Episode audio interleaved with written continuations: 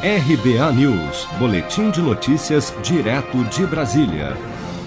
Além do líder do PCC, André do Rep, outros 20 criminosos condenados, postos em liberdade por decisões do ministro Marco Aurélio Melo, do Supremo Tribunal Federal, estão sendo procurados pela polícia.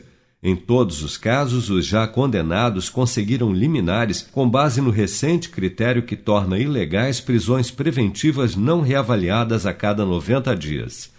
15 dos 20 procurados têm situação bastante semelhante à de André do Rep, porque tiveram mandados de prisão expedidos logo após uma liminar de Marco Aurélio ser derrubada.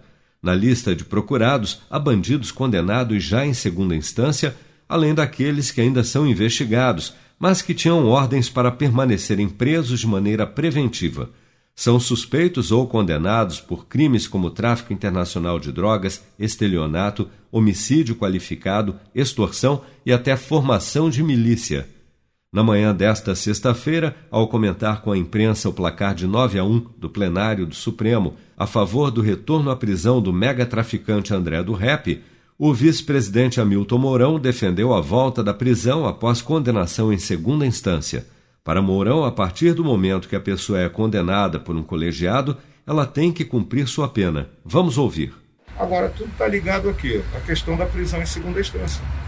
Tá? Então, Você acha é, que é uma pauta que deve voltar? Tá, é lógico, ela, ela, foi válida até 2009, se eu não me engano, aí depois caiu, depois voltou, depois caiu, então a minha visão, a partir do momento que a pessoa é condenada por um colegiado, ela tem que cumprir sua pena.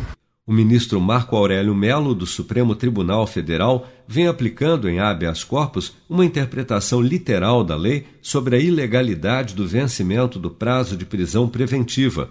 Mas quando o mérito, razões ou circunstâncias que motivaram a prisão é analisado pelos demais ministros do STF, a decisão do relator acaba sendo revertida. Ocorre, no entanto, que esse intervalo entre a liminar de soltura dada por um único ministro e a análise do mérito pelo colegiado de ministros acaba sendo, na prática, uma oportunidade para a fuga de indivíduos que deviam estar, ao fim e ao cabo, presos. Você sabia que outubro é o mês da poupança?